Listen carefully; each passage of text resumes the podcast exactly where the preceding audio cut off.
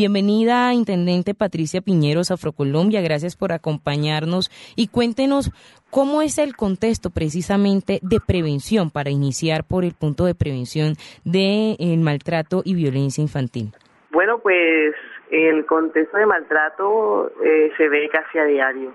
Yo le cuento que tengo una patrulla, la cual atiende estos casos, eh, los cuales ingresan por una llamada al 112 o entran directamente a mi número porque pues cuando vamos a diferentes actividades, comunidades, eh, es, eh, escuelas, se atiende, se va a hacer la verificación, eh, a veces se da solamente la patrulla de infancia o si el caso medita, pues ya se hace el acompañamiento con el comisario de familia. En tema de cifras, Intendente Patricia Piñeros, en tema de cifras, ¿cómo se encuentra la ciudad de Cartagena en, lo que tiene que ver con el maltrato, abuso y violencia infantil? Eh, cifras como tal que le diga en este momento no las tengo a la mano, pero sí le puedo decir que eh, diario, día por medio se conoce un caso de maltrato y de abuso también se conoce. Eh, cuando somos llamados para estos casos de abuso, pues se atiende eh, se lleva la niña de inmediato a la casa del niño, el hospital, el hospital Napoleón Franco Pareja, para que se le hagan todos los exámenes correspondientes, se coloca la denuncia, se le colabora a la persona, porque en estos casos las personas no cuentan con recursos necesarios eh, para poder desplazarse y a veces imposibilita que ellos tengan acceso a la justicia. Entonces, cuando el caso llega a nuestras manos, nosotros hacemos como ese ciclo eh, la niña o el niño ingresa a casa del niño, eh, la mamá se lleva hasta la casa de justicia Canapote donde está el CAIBAS, que es el Centro de Atención a Víctimas de Abuso Sexual en la ciudad de Cartagena.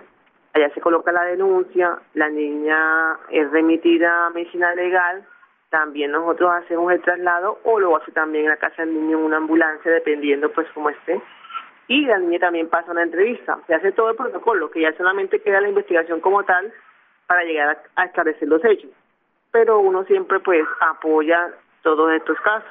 Bueno, según el, Observatorio del Delito de la Dirección Especial de la Policía Nacional, eh, en el Instituto de Medicina Legal, ha dicho que mm, cada 14 minutos es abusado un niño o una niña en Colombia, ¿no? Cada 14 minutos. Y hay una cifra más lamentable y es que solo entre el 5 y el 10% de los casos son denunciados, señor Edwin. Así es, Andreisa. Y precisamente en este tema, Intendente Patricia Piñeros, quisiera saber cómo ustedes, desde este grupo de infancia y adolescencia de la Policía de Cartagena, realizan esta, esta labor. ¿Qué tan fácil o qué tan difícil más bien es hacer este abordaje a este tipo de problemáticas? Sobre todo porque, como lo señala Andreisa, pues son muy pocos los casos que se denuncian realmente. Y muchas veces es eh, un vecino quien termina haciendo la denuncia, quien termina acudiendo a autoridades como ustedes para a conocer este, este tipo de casos. ¿Cómo eh, se hace este abordaje o qué procesos tienen ustedes de detección de estos problemas en la población cartagenera?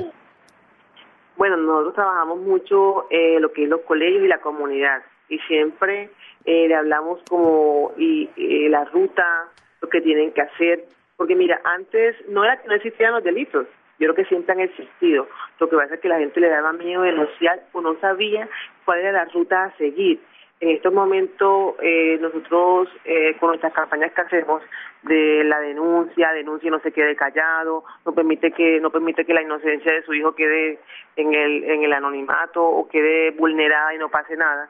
Entonces uno trata como de, explicarle a los mismos adolescentes, porque a veces ellos mismos saben de un amigo, de un compañero, de un vecino y no saben.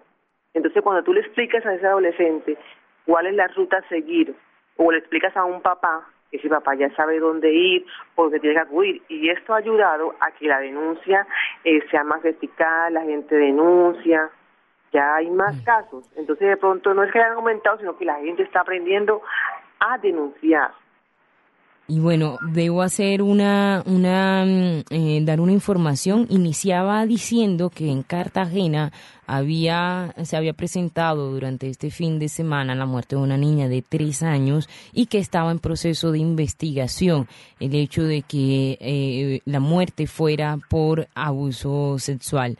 Acaba de eh, informar el coronel Carlos Rodríguez, comandante de la Policía Metropolitana, e informó que eh, el informe de medicina legal se remite a causas naturales, quizás por el estado de desnutrición de la, de la niña, de la infante, de tal manera que queda descartada en este caso concretamente el abuso a la niña por eh, pues proveniente de, de Barú queda descartado afortunadamente ahorita o ahora ingresará pues todo un proceso investigativo de bienestar familiar a ver eh, por qué precisamente esta, esta menor tenía procesos o se encontraba en estado de desnutrición. Intendente Patricia Piñeros, precisamente cuando se habla de desnutrición se, se remite uno también a un contexto, eh, un contexto social. ¿Cómo incide este el contexto de los barrios populares en Cartagena?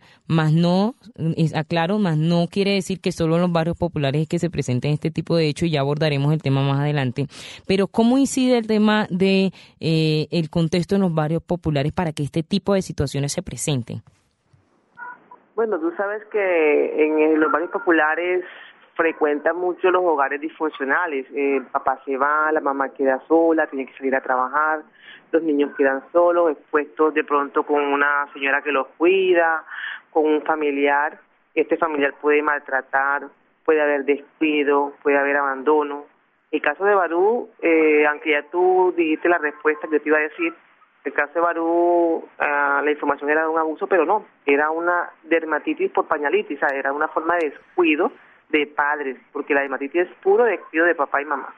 Entonces en los barrios de pronto el niño está en la calle, no hay la atención de pronto directa a ese niño, de que no, de, de que la calle le trae de pronto eh, como la, atrás el delito como tal, porque el niño que está en la calle está expreso a un accidente, a que sea maltratado, a que sea objeto de una bala perdida, o sea, está expuesto a muchas cosas. Cuando de pronto hay un hogar eh, creado y fortalecido en valores, de pronto estos niños están menos expuestos, eh, tienen el afecto eh, o la unión familiar, que esto ayuda mucho, pero eh, la realidad es otra y usted lo sabe que estos niños van creciendo y es en la calle desde, desde pequeños, no hay un control, no hay autoridad, porque yo tengo que decir que no hay autoridad porque yo todos los días recibo llamadas de madres que me dicen, no, es que ya no puedo más, es que ya él me pega, ya me levanta la mano, yo pregunto, ¿y qué edad tiene? Tienen 10, 11 años.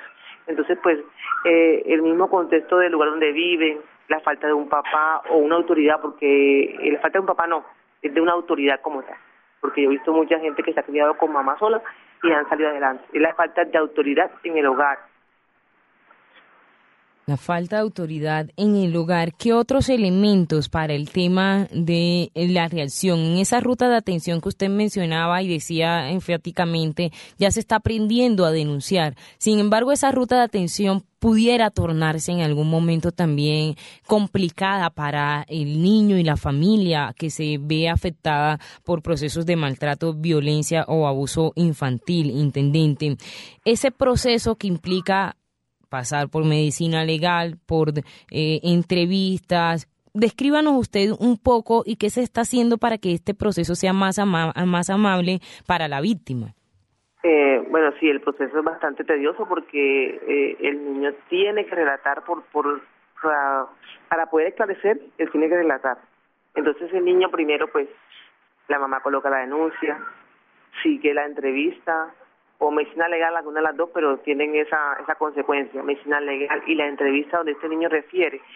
Personas ya capacitadas eh, con esta, para estas entrevistas forenses a los niños, donde pues con, con ayudas didácticas, con dibujos, porque yo he visto, yo no las hago, pero sí tengo policía judicial de infancia que tienen estos cursos y son como en, en, una, en unos dibujos, en en, unas formas como para que el niño no, no sea tan traumática lo que él va a exponer. ya Y de esa manera obtiene la, la información que se necesita a veces, porque a veces hay niños que se quedan impávidos, no hablan, es más demorado el proceso, solamente se tiene el resultado de medicina legal y a veces de pronto si el abuso solamente es de es de, de tocar es más difícil de demostrar a menos que el niño hable. Entonces pues eh, lo tedioso no se va a quitar porque igual el niño tiene que manifestar lo que le ha pasado. Entonces eh, la idea sería que no pasara que estos casos no pasaran que nuestros niños no fueran víctimas de ni de abuso ni de maltrato. Esa sería la idea que no pasara. Pero lastimosamente por el descuido de nosotros mismos, de, nosotros como padres de familia, es que pasan esto. Y tú sabes que a veces eh, el abuso más que todo, eso es mentira que el abuso viene de afuera, el abuso normalmente está viniendo internamente, el padrastro, el tío, el primo, pero viene de personas donde está la confianza, muy poco está externo. Y es muy importante resaltar que no es solo a niñas, porque pudiéramos pensar que es, es a niñas exclusivamente, es tanto a niños como a niñas, y por eso hay que tener las alarmas bastante encendidas para proteger a, estos niños y niñas. En estos momentos ambos son de cuidado. Así es, Intendente Patricia Piñero, jefe del Grupo de Infancia y Adolescencia de la Policía de Cartagena, pues gracias por habernos acompañado en Afrocolombia y en Señal Radio Colombia. Bueno, yo agradecida, yo el único consejo que lo doy, y no como policía, sino como mamá, por favor, cuidemos nuestros hijos. Aunque trabajemos, siempre debe haber alguien de confianza en la casa en la que tú, mejor dicho, pongas la vida de tus hijos, al igual tienes que estar pendiente. O sea, no despedimos por nada a nuestros hijos porque ellos son, mejor dicho, son la vida de nosotros. Sí, 7.30 minutos de la noche, muchas gracias. Ahí está el consejo, señor Edwin Herrera atentos a los niños y niñas. Sobre todo porque, como lo decía eh, la intendente, pues esto viene de adentro de las casas también. No se trata de un agente externo, de una persona externa que llega a abusar de los niños, sino que muchas veces son familiares, personas cercanas, y así es mucho más difícil de detectar ese tipo de problemas en los hogares y sobre todo más aún es muy difícil que los mismos niños o niñas eh, denuncien que están siendo abusadas o víctimas de violencia. Sí, es 7.31 minutos de la noche en Afrocolombia. Vamos a un pequeño corte y ya regresamos. Quédense con nosotros porque vamos a conocer experiencias en otros territorios. Ya recorrimos los, los caminos de Cartagena con esta situación lamentable, pero que también debemos conocer para poder prevenir. 731.